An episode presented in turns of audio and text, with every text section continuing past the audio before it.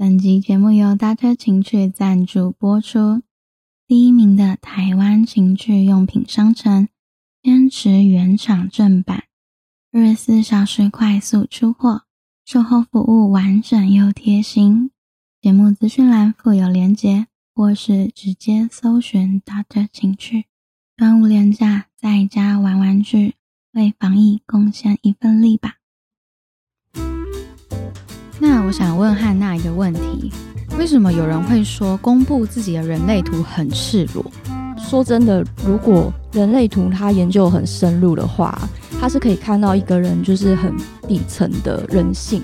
私密一点来讲，也许连你的性方面都可能可以看到你是怎么展现的。性方面是指性能力有可能。好害羞哦！但我开始有点后悔把人类图放上去了。后天的影响还是会很大，不会这么直接去定义啦。可能可以看到你，如果真的对一个人感兴趣，你会怎么方式来诱惑一个人？怎么去追求对方？怎么追求？哦，大家不要想歪，想要提升性能力，从深蹲做起。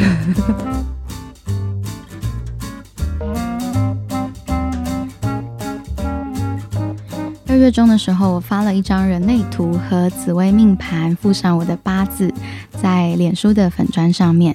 那引发了各路流派的专家学者一起讨论。那其中人类图这一章呢，让不知道人类图是什么的人感到很好奇。这个好像跟以往认知的玄学不一样。那去 Google 人类图，又或是上面通道的意思，怎么好像也不是算命？这到底是什么？为什么它叫做人类图？今天就请到了禽兽姐的万应氏汉娜来跟我们聊聊什么是人类图，还有嘉纯的人类图可以看见什么？自我介绍呢？嗨，我是汉娜，研究人类图已经有几年的时间，从大概是二零一五年开始。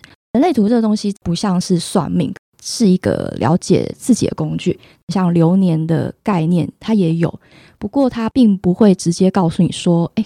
你明年什么小心车祸？不会有这样子的说法。我那时候看到嘉纯的人类图的时候，就觉得说，诶，他的设计有一些地方跟我想象还蛮呼应的，然后有一些就让我觉得很意外，这样，所以我那时候就研究了一下。大家看到人类图会发现你是什么什么者？哦，对对对，是有分几大类吗？有，总共有四个类型。家纯的类型是投射者，这个世界的人类只有大约百分之二十二十一 percent 是投射者，那最多的类型是生产者，占了百分之七十 percent，像我就是生产者。还有另外一个类型是显示者，只有八 percent，他们有点像是古代那种君王的形象，可是不是说显示者就位阶比我们高。人类图任何类型都没有分人的位阶高低。可是有能量场上的差别。那所谓能量场，其实就是我们打开手臂宽，然后乘以两倍。所以我们现在大家都在彼此能量场之中。哦，对，有点可以解释成气场。最后一个类型是反应者，只占了这个世界一 percent，很稀有，听起来很稀有，可是其实也不少。可以举例像 Michael Jackson 这样子人的特性，就是他很像是一个镜子一样，遇到不同的人就会展现不同的样子。所以你看，Michael Jackson，他从以前到后来，他过世有很多不同的面貌。然后，如果不同人去讲他的时候，你如果不讲是 Michael Jackson，你会觉得好像都在讲不同的人。对他们来讲，其实身边的环境会影响他很多。镜子，我还以为是投射者。投射者的话是，我觉得有点像个探照灯。探照灯，对，就是灯笼鱼。我是深海里的灯笼鱼嘛，为大家探路。我觉得你不是在深海里。可能比较像隧道，哦我觉得，因为你就是会去观察这个世界的人事物，对。然后那个意思是说，投射者的能量场像一个探照灯的感觉，有点形状像冰淇淋的那个锥子，从你的心轮左右投射到对方，是很聚焦的一种能量。比方说，你看到那个人有什么问题，你想要纠正他，你想要给他意见，可是如果那个人他。不是真的准备好主动问你的时候，他会感觉说好像有一种侵略感，很像你的探照灯直接打在他身上，他根本还没有准备好要接受你的批评指教。这个部分，处女座加上投射者这个组合就会有点可怕。那当然，随着年纪的增长，会知道说自己看到别人的弱点、缺点，或是需要优化的地方，直接讲出来，有可能会伤害到他。就像汉娜刚刚讲的，他还没有准备好，所以我会等待。嗯嗯嗯，如果对方想要求助于我，我才会说出口。那你真的还蛮刚好。就是有呼应那个投射者的策略，因为我们会说每个类型，我们在人类图里会建议他们有一个策略。那投射者策略就是等待被邀请，有点像是诸葛亮的那个角色。那当然不是说每一次你的邀请，人家都一定要三顾茅庐你才要答应。这样就是，如果说他真的是一个正确的邀请，有时候你拒绝了，他可能还是会再来。那可以解读为投射者很容易收到任务吗？不会说是投射者很容易，应该是你的人生角色三五这样的组合可能会有哦。我们会看到表格，其中一格是三五什么一二，对。那我的好像是三五。所谓人生角色，它是我们跟这个世界人事物去连接的方式、互动的方式，可以这样子讲。这个世界是一个大舞台，那我们每个人都是一个演员。那这个人生角色，很像是你身上穿的一种戏服的展现。那它其实就是在说，嗯，三是你有意识到的部分，你自己知道。那我等下会解释什么是三。然后五呢，是你比较无意识到的部分，但是你会透过你的身体跟你的行为展现出来。所以大家看你是五，可是你觉得自己是三。那三其实就是一个很爱挑战。会犯错，可是就是会尝试，因为尝试一定会出错，类似这样，所以你会透过这样的方式去跟这世界的人事物互动。那我刚刚说的，你的无意识的部分会透过你身体来展现。大家看你是五，人们在看五爻，很像是透过一种光晕在看，所以他其实看不清楚，有点像那个散光四百度。对，嗯，有有，然后你可能也天生自带光环。有些人就是会觉得你很耀眼，那他就会想要有求于你，因为他就觉得你好像会什么会什么，你好像可能可以做到什么事情，帮他解决什么事情，或他对你会有一些期待，但这些期待有时候不一定是对的，有可能是他想象的，也不一定是我要的。对，就像很多人希望我从政一样。对，我。嘉纯真的太适合从政了啦！这种，也许以后你可以考虑。我不要，不要，不要！我真的很害怕。我是一个喜新厌旧的人，尤其是做生意这一块，这个产业别我大概了解了，可能七成，我就想要跳下一个。我没有职人精神哦，我没有办法就是在一个事物上专注百分之百。我喜欢斜杠的感觉，同时做三到五样，每一个都学不精。但是这样子的交叠啊、忙碌啊，让我觉得很充实。我有注意到嘉纯，你有卖情趣用品，然后我发现你来做这件事情真的也很适合。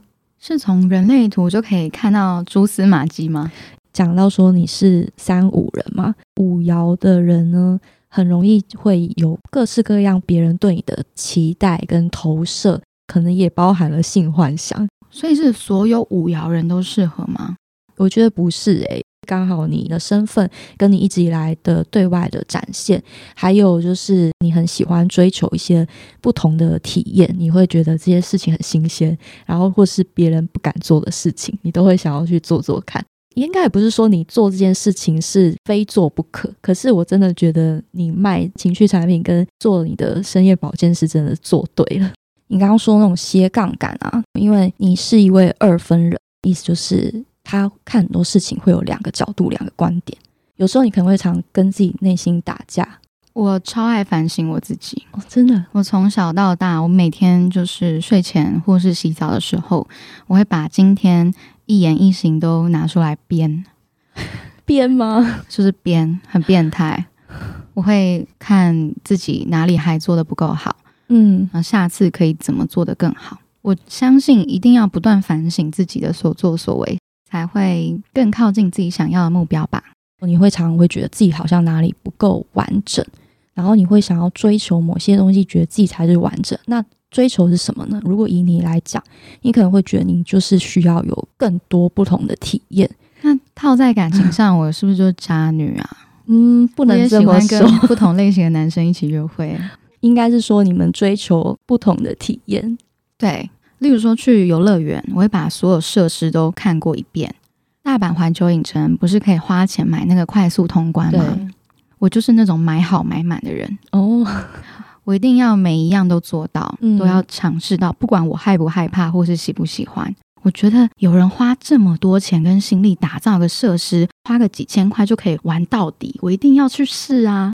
我觉得这个是一个你的特点，但它也有可能会成为你的致命伤哦，要小心。就是 你以为说要去追求这么多事情，或是尝试这么多事情，你才会有一种啊，你好像有做到，或是成为一个比较完整的人。你要注意的比较是人类图里，他任何事情都会建议你要回到你的内在权威跟策略。所以呢，如果像这种玩游乐设施的小事啊，其实我觉得无妨啊，反正就是难得去一趟，你要一次收集完，真的就是没关系。可是有些事情呢，也许不是你这一生非要完成不可的，可是你可能也会有一种错觉，觉得你好像得要去收集到。如果是一件重大的事，一个会影响你很长久的任务，那你可能真的就是要回到你的内在权威跟策略。第一个关键，等待被邀请，确认这个机会是不是对方来邀请。再一个就是你的内在权威是情绪权威，所以就是其实你是一个有自己情绪周期的人，像海浪一样，有时候高，有时候低。那你在不同的。情绪高低的时候，看同一件事情会有不同的感觉，所以也许你这一刻觉得，哎，这个人来找你做这件事情，你觉得很好玩啊，做啊。也许睡了一觉，过了几天，你发现，哎，我其实没有那么想做，就很容易被别人说是虎头蛇尾啦。但是三爻人虎头蛇尾其实都是正常的，所以有点像是你人生会有带一张清单，然后好像很多条，然后你就一杠一杠划掉，你可能会在这过程中知道你自己真的喜欢哪一条。刚刚汉娜老师说到的情绪周期，以我自己的感觉，我会去形容说，大部分的时候，我很像是躺在一艘小船上面，享受着太阳，戴着墨镜，很舒服，懒洋洋的，嗯，然后喝着调酒。但是突然会有一瞬间，船开始剧烈的左右摇晃，然后我把墨镜拿下来，起身一看，有一个好高好高好高的海啸要来了。那这个时候，我就会知道，嗯，这几天我乖一点，不要出门。我觉得你有观察到你自己的情绪周期耶，我感觉得到。我只要发现船在摇，然后远方海浪要过来了，我就会把一些杂事排开，嗯，然后也尽量不要去做决定。我真的情绪很荡的时候，我躺在床上会觉得乌云密布，然后下暴雨。程度是整个床垫好像都湿透了，嗯，这是我最荡的时候会有的感觉。因为我觉得，那你还蛮了解自己的那个情绪状态。因为很多人他不了解时候呢，他可能会压抑这个情绪。只要是情绪型权威的人，就是如果他跑出他的图，他看到他的内在权威是情绪型权威的人，我都会建议说，你如果真的是在低潮的时候，你其实不用刻意去做什么事情来，就是要把它往上拉。就是让它抒发，其实因为你真的会有一点多愁善感，适合用一些比较艺术性的方式去发泄。也许喝酒算艺术吗？算吧。当我情绪很差的时候，我就是在家躺着看剧，嗯，看动漫啊，抱猫咪啊，当个废物。有一个点，我觉得可以跟你分享，因为可以看到这张图的上面啊，它就是空白的嘛。就是头脑的地方，这不是说空白是笨哦，不是这样子解释。但是空白人真的就是比较可以去开放的接受来自四面八方的灵感。然后有时候呢，这样子的特性啊，会灵感一时之间来的太多了。你做任何重大决定，真的要记得，就是等待被邀请，还有你的情绪要走完。等待被邀请的意思是说，我不能够主动去要。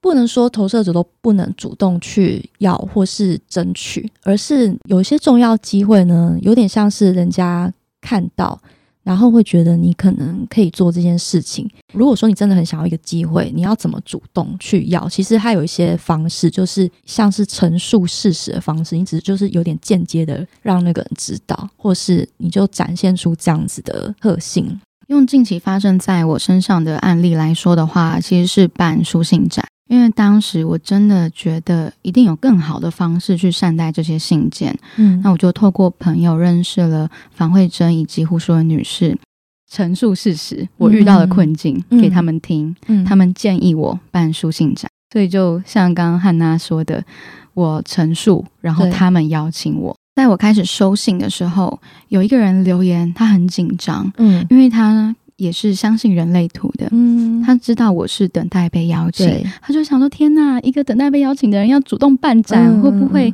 有一些意外？然然后我就有回他说：哦，确实是别人邀请我。所以说，我觉得投射者或是嘉春，你不是说你都不能主动的去做任何事情。那我想要请问，有没有我的通道嗯是可以跟大家分享的？有一条通道叫十六到四十八，它是一条十年磨一剑的通道。诶，其实你刚刚说你不喜欢钻研一件事情啊，但是我看到其实你如果真的是有兴趣的话，其实你会一直去钻研，只是说所谓的钻研不像是我们以为的一定要在同一件事。可能是行销还有媒体这一块吧，嗯因为我的经纪人他在这一块已经做了非常多年，那我会去跟着他学。在去年自己做品牌的时候，我们是没有请行销公司跟公安公司的，就我跟他两个人嗯去做整个企划。大家如果看不到你的图，只看你的人，会觉得你很像是一个很无害、很无辜的女生。但是其实你自己是真的觉得你是要来做大事的。你对我不知道大处，不知道你是有没有这样的感觉？就是你是蛮有计划性的，而且你是有野心的，不是像别人看起来就是啊，好像傻傻的，这是别人对你的误解。我自己常常遇到的困扰就是跟别人解释我没有他想象中这么笨，就要花很多的时间。那我想要请问，这个通道如果有连线的话，代表什么呢？哦，对，只要是有连线，就是它也是有固定在运作，所以我们会说这个通道呢，很像是某种你的天赋才华，但是它也是一种限制。这个一块一块的感觉就像是电路板一样，然后有的呢没有通，它的上面的数字有圈起来，那个数字都是闸门，就是英文是 gate，所以如果只有一半。这样子的闸门就是你要开放去跟外界的人接触，你还蛮多就是悬挂了这样子的闸门。那如果我有好几条哎、我来算一下有几条。那你就特别容易去遇到有对面那个闸门的人出现在周围，很容易。那三十五号闸门的对面是三十六，三五三六，我们这一条通道叫做无常的通道。然后我们都会说有三十六号闸门，因为这个闸门叫做危机，所以我很常遇到危机。对，因为你哈会吸引这样的人周出现在你周遭。那那那那如果是颠倒，就是我有三十六号闸门，代表我本身就是危机吗？有可以这样说，但是我们不好玩哦！对，但我们不会去贴标签说啊，你三六你带赛，就是你不要靠近我这样。可是三十六闸门真的天生比较容易制造麻烦的状况然后，我就是那个危机处理者，对、哦，我就是危机处理者。对，真的是一路上，嗯，风里来浪里去，会锻炼自己成为一个危机处理达人。还有转念大师。那我第二条是十六跟四八有连在一起，刚刚有说这个就是那个十年磨一剑，你其实很多事情你会很有技巧，最后一条嗯四十跟三七、对，这条真的是你最关键的通道。我们会说它叫权威通道，因为你是情绪型权威的人。之前有在那个文章写过，他就是非常的会去付出，然后他的付出是很务实的。一个人，当你在跟你恋爱的时候，你真的是会给他面包，你不会只给一些就是很红泡泡。对你真的会给面包。有些人他会认为说，给我面包好像在羞辱我，以为是类似这样。其实这真的就是你付出爱的方式，就是你这样子的人，其实也会追求公平性，对方也要有相对应的付出，他一定要跟你互相。那那个互相到底是什么？其实你自己心里会明白。有一点像是说，我过去遇过的对象很多都是自己做生意，那我会当他们的免费咨询者，在他们的生意策略上面，甚至当他们的业务啊、行销啊，又或是小员工。但是，嗯如果我发现只有我一个人在帮你做事，但是你没有给我相对应的回报，我就会闪人，嗯直接消失。付出的回应不一定是说我给你钱，那你要回给我钱，而是我投资你，那你你也要争气啦。我我觉得所谓的务实是说，我已经知道你是有能力做到什么，嗯所以我去帮你。嗯但是如果你没做到，我会认为是你懒。但是当然，在伴侣关系当中，很容易会被视为很无情的恋人。对朋友也是一样。当我发现一直寻求我的帮助，但是他都没有在听，也不去努力的话，我就会放生。嗯我才不管我们之前有几年的友谊，嗯因为我知道这样的情况继续下去只会越来越不健康。那什么样的人适合跟我合作呢？我自己会觉得说，他一定要先问问自己，他为什么要跟你合作？那他是从你的身上看到了什么？就是像我刚刚说的，有时候可能是他的误解，他以为你是这样，他一定要先确认自己是不是真的有这个诚意，而不是就是哦，我很想接近你，提出为什么他想邀你做这件事，那他郑重的要邀请你，透过网络或是透过你的经纪人，你都可以感觉到他的诚意到底到哪里。可以的话呢，是最好就是约出来，也许喝个茶、吃顿饭，在饭桌上去谈这件事情。然后他一定要就是给你几天的时间去考虑，不要逼你当下就做决定。我真的很会从吃饭看一个人的人品，例如说卫生纸怎么处理，那种一坨一坨的，我不会跟他合作。然后如果是他用了一张卫生纸，小心翼翼的对折再对折，然后放在一个对面比较不会看到的地方，那我会知道这个人很谨慎。对还有点餐的方式，然后再来是分菜，很多地方可以看得出细节啦。对，因为嘉纯是一个很擅长观察的投射者，有点就像是诸葛亮这种会去布局，或是去在幕后呢会发现一些蛛丝马迹。对我从对方约在哪里就可以开始观察。好像汉娜的文章还有提到，让我放飞自我的去做。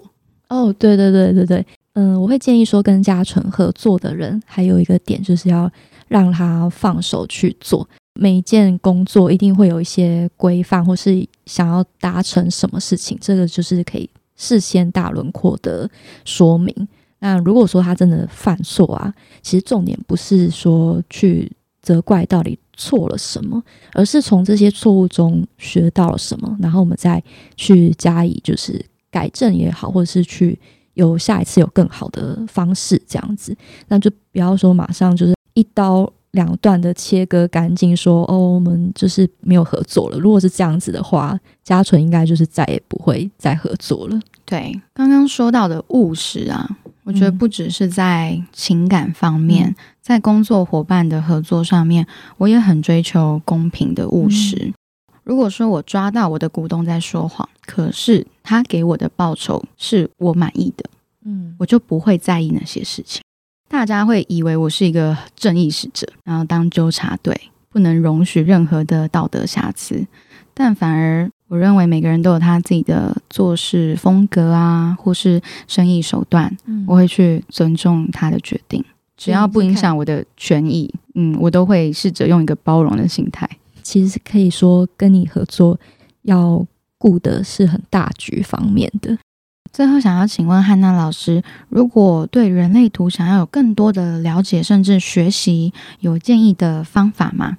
这个的话，因为现在人类图在市面上有还蛮多书籍的，所以我觉得大家可以先找找看这些书，可以从这里开始实验，回到内在权威与策略，自己感觉跟哪一本比较投缘。然后现在网络上也蛮多相关的社团或是学习管道，选有缘的。那有一个问题会出现，当一个人他在人类图的面上发现跟自己以为的有落差，嗯，很失望、很难过，嗯甚至沮丧到不想面对。汉娜有没有什么要安慰跟鼓励的？我自己就会觉得说，你看到那些资讯的时候啊，有时候你不要太相信是第一件事。不管是他的写法问题，或者是说你自己解读的问题，会觉得说天啊，我这样子的设计，例如说我是人生角色，嗯，三五，然后他写说人生角色三五的人就是很爱犯错，爱管人，然后这些都是很负面词嘛。我觉得人类图它是一个中性的，不管你是什么设计，一定会有各种面相，那不会有绝对的好跟坏。那很多人会拿到一张图，他会开始数它的有颜色区块有多少个，因为他们以为有颜色越多越厉害，这也是错误的理解。有的人会以为以为说啊，白色很多很惨，很好像很残缺，这都是错误的理解。所以我会先建议大家不要去相信这样子的说法，不管是谁跟你说，或者是你从网络上看到，先不要去相信它，不用贴标签。也不用去合理化自己的行为啊，然后会知道哦，原来我是因为怎么样才会不知节制的去付出不知节制的工作。可是这并不是教你说啊，那我就从此都要这样，而是你要觉察到，原来我会这样，是因为这个设计可能会有形成的原因。那我们就要更有觉察。随时都要回到自己的内在权威跟策略，这样，那这是一条也很漫长的路，不是说你懂了，你的人生从此就豁达了。我们要冷静的用客观的角度看到自己的人类图的样貌后，想想能怎么做可以帮到自己。然后，我觉得尊重不一样的人也很重要。好，那今天谢谢。禽兽姐的万应是汉娜跟我们分享嘉纯的人类图里头的设计，藏有了各式各样的小惊喜还是惊吓，就看各位听到后的判断了。我想不同个性的人听完这一集，对于我是否更认识，又或是更排斥，都有可能哦。今天谢谢大家的收听，我们下一集再见，拜拜。